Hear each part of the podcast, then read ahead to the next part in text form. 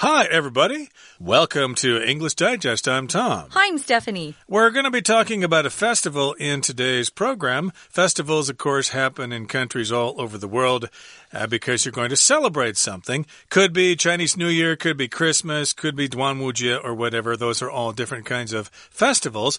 But now we're talking about one that's actually happening today in the UK kind of interesting that they've come up with a festival that actually is a celebration of a group of people who were trying to take down the government at that time. At least they were trying to revolt, maybe start a revolution, and they were going to blow up a building where the King of England was supposed to be. He was lucky because they caught these guys in time. And they end up getting, of course, executed for being traitors. We're going to talk about this gunpowder plot that they set up and also more about this fun festival. So, yeah, let's talk about Bonfire Night celebrating the failure of the gunpowder plot. Let's listen to the entire contents of our lesson one time.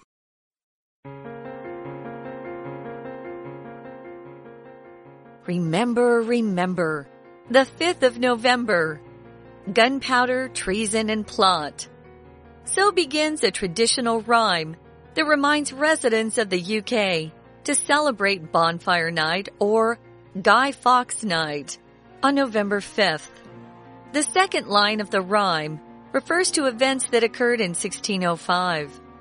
On that day, King James I of England was scheduled to preside over the Houses of Parliament.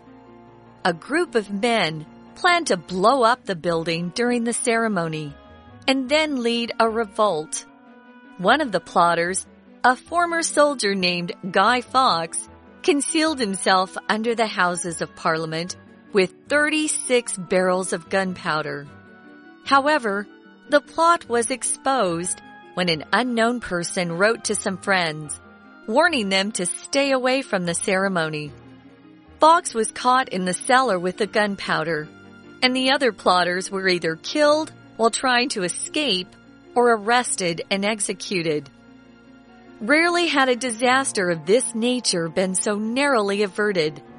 King James ordered bells to be rung in celebration and declared November 5th a day of national thanksgiving to show the country's gratitude for avoiding a possible civil war. People in the UK now observe Bonfire Night by assembling to build large bonfires and watch fantastic fireworks displays. A major tradition is burning a guy on the bonfire. This figure, made out of sticks, straw, and old clothes, represents Guy Fawkes. However, it's long been customary for a guy to resemble unpopular public figures, such as politicians or rival sports teams' players. In addition, People enjoy snacking on homemade bonfire toffee, candy apples, and potatoes baked in the fires. While it's true that these days, bonfire night isn't as popular as Halloween, the fires and fireworks have helped this annual tradition endure for over 400 years. Let's talk about our lesson for today. You know, we just got done celebrating Halloween, but uh, if that wasn't enough for you, and if you happen to be in the United Kingdom, well, there's still another festival that you can participate in and it is Guy Fawkes Night, or also, as our title says, Bonfire Night. And uh, in this festival, we are celebrating the failure of the gunpowder plot. So that's what this is all about. First of all, we should talk about a bonfire. Mm. That's usually a big fire. I think the origin of this word is bone fire, a fire with a bunch of bones or something like yeah, that. Yeah, they used to burn the bones. Exactly. Yeah. So, uh, in other words, nowadays we're not really burning bones, but no. we're burning a lot of stuff just to have a really big fire, not a campfire. That's uh, something small if you go camping, but hey, if it's really, really big and you're just having fun with fire there, and we call that a bonfire. And uh, the reason they have these bonfires is to celebrate the failure of the gunpowder plot. Okay, so this is an historical event in the history of the UK, something called the Gunpowder Plot, which we'll get to in just a second, but I think I'm going to focus first of all on these words here. Mm. Gunpowder is uh, basically the stuff in fireworks or bombs and stuff. It was invented in China, of course, and the plot here just refers to some kind of uh, conspiracy or some kind of political action in which they try to take over the government or cause trouble. You've probably seen this word plot used as a word that describes the story of a movie or a book or even, um, I don't know, a play that you're seeing on stage. But here, we're using it in sort of, um, an evil way. These are people who come together and they plan something bad in secret. So they had a gunpowder plot. And as you heard, if you listen to um, you just read this, they were trying to blow up the Houses of Parliament which are actually beautiful buildings. I'm glad they failed. And at the same time, kill the king who was there, I think, just to give a speech or something like that. Or maybe he was just scheduled to be there. It says here that he presided over, which means you're the highest official in attendance at some meeting. You don't necessarily have to say anything. So yeah, a group of people secretly coming together to plan something bad is often described as a plot or, as Tom said, a scheme. Scheme is good too. S C H E M E. That's a good word too. Uh, indeed. Uh, for example, you might uncover a plot to assassinate the queen Ooh. or something like that. But uh, yeah, this is an event in history, which we'll get to. And the event is remembered by a rhyme, okay, which is like a poem or something. So it goes, remember, remember the 5th of November, gunpowder treason and plot. Okay, uh, remember rhymes with November, so that's the rhyme there. There might be other rhymes in this, but we're only giving you the first line or two here of this traditional rhyme. And this you know, this is how it begins. It reminds residents of the UK to celebrate Bonfire Night or Guy Fawkes Night on November 5th. So, yes, so begins. That's how this particular rhyme begins. And we've got lots of rhymes in English, you know, Mary, Mary, quite contrary, or something like that. Uh, there are various uh, nursery rhymes that we learn when we're kids. Yeah, so a rhyme and a poem are similar, except that a rhyme means that the ends of words sound similar on different lines. And that's what's kind of fun about rhymes. And uh, writing a poem that rhymes is not always easy. I think it's kind of hard. So this is a traditional rhyme. They've had it around for a long time. And it's supposed to just remind residents or people who live there of the UK uh, to celebrate Bonfire Night, or some people call it Guy Fawkes Night. Guy Fawkes is the bad guy. Um, my dad's first name is Guy, so when I see this, I think, oh, same name, Guy. Um, it's a French name originally. It comes from France, and it was Guy over there, but Guy Fawkes Night. And when do they celebrate it? On November 5th, which is kind of shortly after Halloween.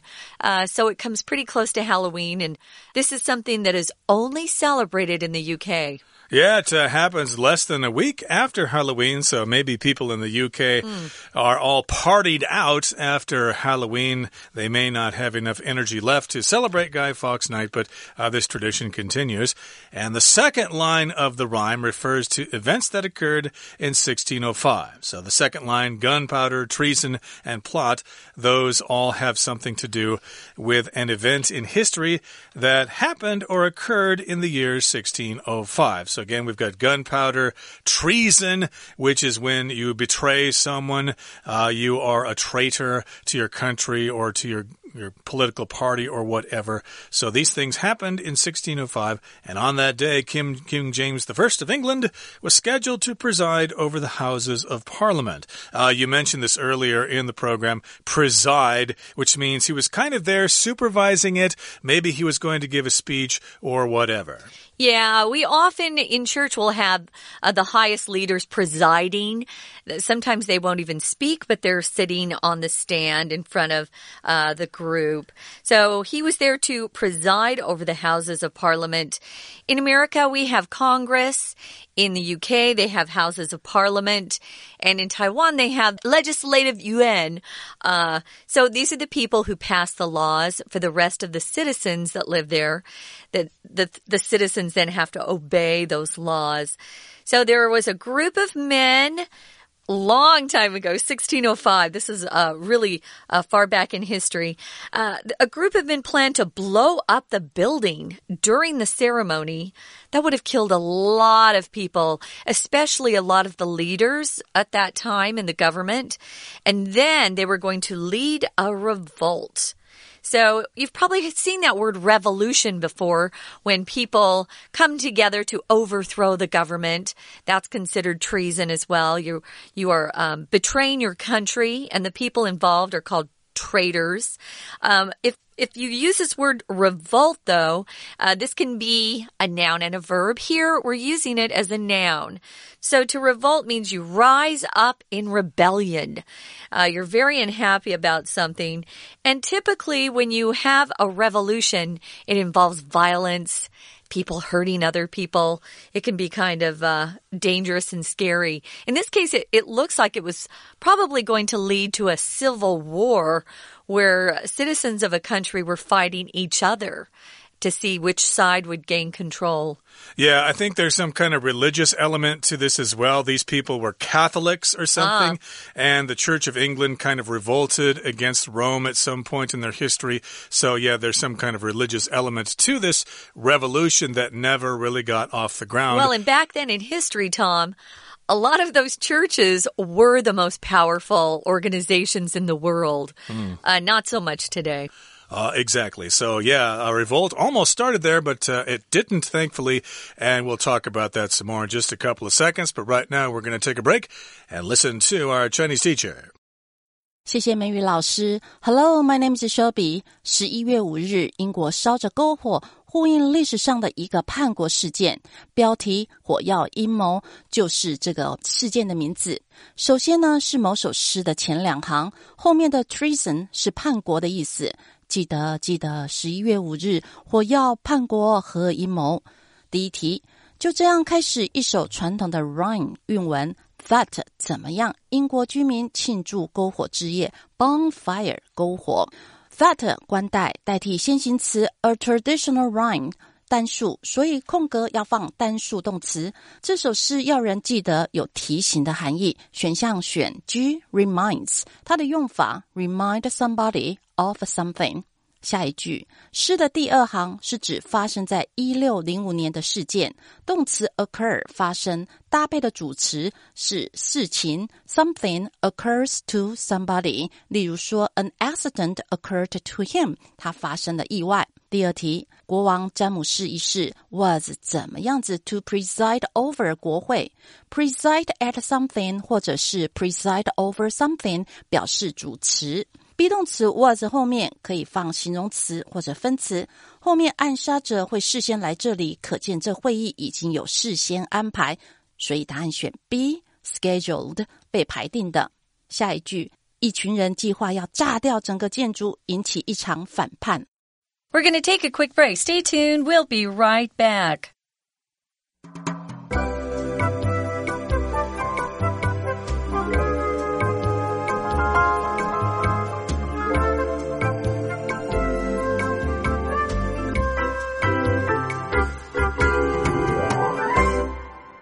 Okay, welcome back, everybody. We're talking about Bonfire Night or Guy Fawkes Night in the UK, and it's uh, to celebrate the failure of the gunpowder plot. Okay, so uh, again, we're talking about the second line of that rhyme there uh, gunpowder, treason, and plot. So that's basically what happened back in 1605. Again, we had King James I, and he was going to preside over the Houses of Parliament. And then a group of men planned to blow up the building during the ceremony and then lead a revolt. I guess we could say they were terrorists mm -hmm. in a mm-hmm. sense. Domestic and, terrorists. Uh, exactly. Yeah. And one of the plotters, a former soldier named Guy Fawkes, concealed himself under the Houses of Parliament with 36 barrels of gunpowder. Uh, thanks to the Chinese, he was able to have some gunpowder there underneath the Houses of Parliament. And I guess he was going to blow himself up there. I guess like those uh, uh, extremists in the Middle East, they drive uh, trucks and they blow themselves up and kill mm -hmm. a lot the of people. The jihadists. Uh, yeah. Exactly. So it's a popular way to do these sorts of things. So uh, maybe that's where they got the idea from. Who knows? But uh, yeah, one of them was Guy Fawkes. So that's the reason why this particular celebration is named after him because he was, I guess, the main guy in this plot. It is an interesting last name there, guys. And when you hear us pronounce it, you probably think, why are they saying Fox like F O X? That's really how the pronunciation comes out. So don't let the spelling confuse you. Just think of the, the word F O X, Fox. Uh, so the plot was exposed though in time, thank goodness, um, when an unknown person wrote to some friends and just uh, kind of mentioned maybe they should stay away from that celebration. It wasn't going to be very safe. Um, and because of this one person worried about losing maybe a family member or a friend, um, because they certainly would have been killed in this explosion, the plot was exposed. To expose something is to shed light on or to reveal something that's been secret or hasn't been known before, so they expose the plot. Exposed the plot indeed. And again, here, Fawkes was caught in the cellar mm. with the gunpowder. So if you're in the cellar, it's kind of like the basement. Okay. Right. If you're in buildings here in Taiwan and you see B1 or B2, of course, the B stands for basement. But cellar is similar. But to me, the difference between a cellar and the basement is that the cellar kind of uh, stores things like wine barrels or food or something like that, where a basement is where you can actually park your car or something like that. Or usually cellars, they never decorate them. It's just hard concrete walls. A basement sometimes, you know, will have bedrooms down there. We have a basement in my home in Arizona and we have a family room and a bedroom and a bathroom down there. Cellars are kind of, uh, they're never fixed up, but they're hmm. very cool. And you can keep your onions and potatoes down there so they don't spoil. Of course, people have wine cellars um, and you know other things that can be kept down there. Now he was caught in the cellar with all of the evidence of uh, you know his attempt to blow up the building. All the gunpowder was there. And the other plotters, remember the guys that were plotting with them, we're calling them plotters. They could also be uh, the other traitors. You could say that too. They were either killed while trying to escape or arrested and executed. To use the word execute, it's a verb that means someone was intentionally killed for doing something typically. Although sometimes gangs are awful and they'll they'll they'll say they were they executed someone, which means they probably shot them in the head. You know, that's a terrible way to die. But if the government executes you, it's because you have committed a really bad crime. You've probably killed somebody else or you were a traitor to your country. We used to kill spies. I don't think we kill spies anymore. Uh, in the United States, I'm not sure, but not lately. Uh, uh, every state has different laws about the death penalty. Mm. And if you, uh, you know, have to pay for your crime with your life, you will be executed. Right. Uh, there are different ways to execute people. Uh, most times they use lethal injection, sometimes firing squad or whatever. But in any case, yes, that's what happened to the plotters here. They were either killed when they tried to escape or they were later arrested and had their heads chopped off. Now, rarely has a disaster of this nature been so narrowly averted. Avert here just means avoid, which means basically they came pretty close there. If it weren't for that letter that somebody wrote and somebody saw the letter and they uh, let the word out that, hey, up here, there's going to be this plot or something. Mm -hmm. So, mm-hmm. yes, uh, there was never a time in history where something came so close to actually happening. So, narrowly averted, which means it almost happened it uh, it stopped happening, but just a little bit. Yeah, so King James ordered bells to be rung in celebration. I think he was celebrating the fact that he wasn't killed. Uh, of course, there were other people in those houses of parliament that uh, weren't killed either. Their lives were saved. He declared November 5th a day of national thanksgiving to show the country's gratitude for avoiding a possible civil war. Gratitude is the noun form of the adjective to be grateful. If you're grateful for something, you really are thankful to someone for doing something for you. So he came up with this idea to make November 5th a day of national Thanksgiving. So now people in the UK observe bonfire night, and what they do is they assemble uh, together and they build these large bonfires outside. They're huge usually. A bonfire has to be pretty big. Otherwise, it's just, you know, a fire, a campfire. So if you assemble, it just means people coming together. I could say instead of assembling, I could say uh, by people gathering together to build large bonfires. They also get to watch fireworks displays, which are always great. I love fireworks. Mm, fireworks, yeah. Add the S there because you always have more than one. Uh -huh. So fireworks displays there, uh, just like the 4th of July or just like a double 10 day here in Taiwan. A major tradition is burning a guy on the bonfire. So guy here probably refers to Guy Fawkes, but it could refer to any guy, any, any guy, man. yeah. uh, Uh-huh. if you're a man hater or something, you probably are cheering when that happens. But this figure of a guy made out of sticks, straw, and old clothes represents Guy Fawkes. So, yeah, it's supposed to be Guy Fawkes.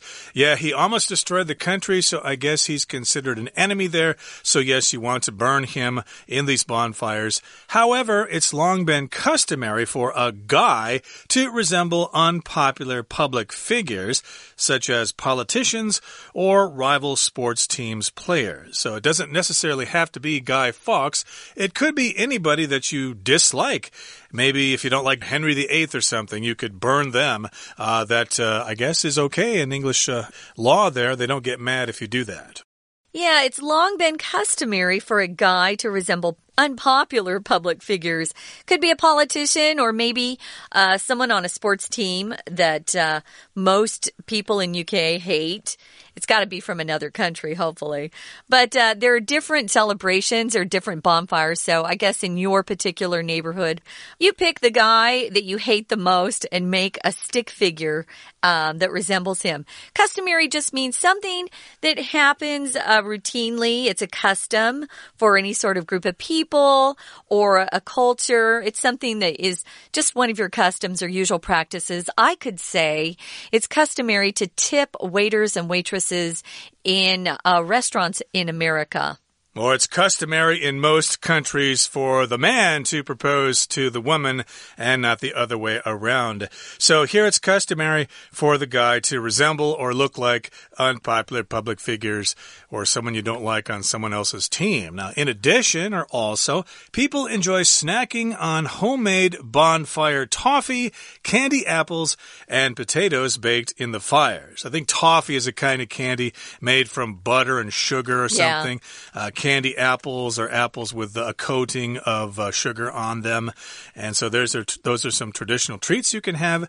And while it's true that these days bonfire night isn't as popular as Halloween, the fires and fireworks have helped this annual tradition endure for over 400 years. So yeah, it happens once a year. It is annual.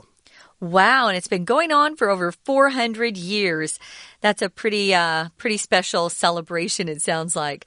Annual just means happening once a year, as Tom said. Uh, we always have our annual uh, Christmas party at work, and then we have the Weiya too, so we have double parties. But uh, a lot of people have annual traditions. You can talk about this with your friends. Right now, we're going to listen to our Chinese teacher one more time. 第三题，One of the plotters，其中一个计划者是个叫盖伊·福克斯的退役士兵，怎么样 himself 在国会底下伴随着三十六桶的火药？这题要放动词搭配反身代名词 himself。选项 D conceal 藏匿，后面加受词将自己藏匿在地下室，所以答案是 D。第四题。然而，阴谋怎么样？当一位不知名的人士写信警告大家快逃，words 后面接形容词或分词，作为主词 plot 的补语。However，然而，语气转折，下一句又说 Fox 被抓，可见这里 the plot 阴谋被曝光了。Expose 是揭露、曝光，所以答案选 I exposed。若表示铺露在哪里，就用 expose to something。接着，Fox 被捕捉，其他的同党被杀。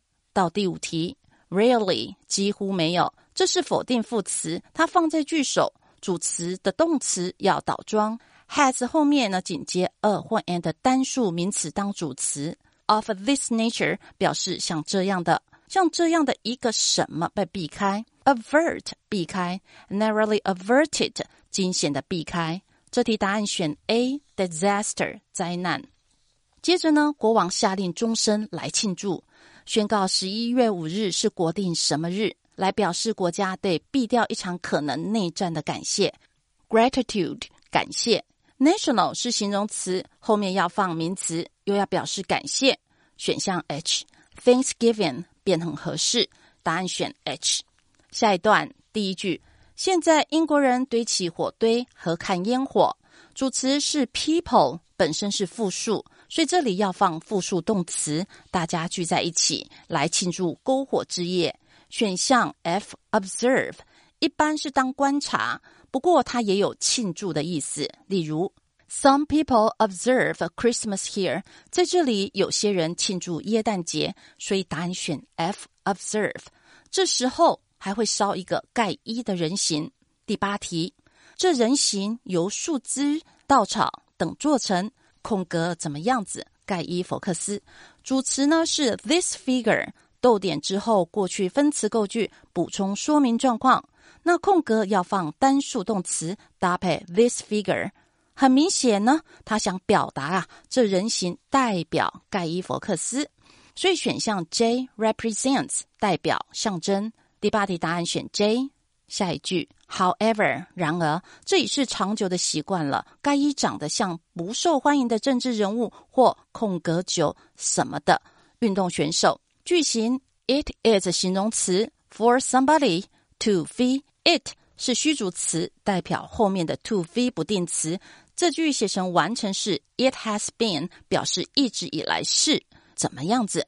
Customary 习惯上的。它的名词是 custom，当成风俗习惯，可以加上 s 表示复数。这题空格放形容词、分词或者名词来修饰 sports teams。盖伊长得像 unpopular public figures，或者是点点点，可以推知啊是敌对的运动选手，所以答案选 C rival。下一句，除此之外，人们享受吃自制篝火的太妃糖等。Enjoy 后面的 snacking 当做动词是美式用法，表示吃点心。Snacking on toffee 表示吃太妃糖。接着，while 虽然篝火之夜不像万圣节那么受欢迎，这火仍然帮助这年度传统怎么样子四百年。甚至 annual 年度的 annual income 年度收入。这题要考 help 的用法，后面若跟着一个动词，常省略 to，直接写原形动词。帮助延续四百年的传统，选项一 endure 持续，所以答案选一。以上是今天的讲解，谢谢收听。That's it for today, everybody. If you got time, you could make it to the UK to celebrate Guy Fawkes Night. But I guess you probably will have to wait till next year. From all of us here at English Digest, I'm Tom. I'm Stephanie. Goodbye. See ya.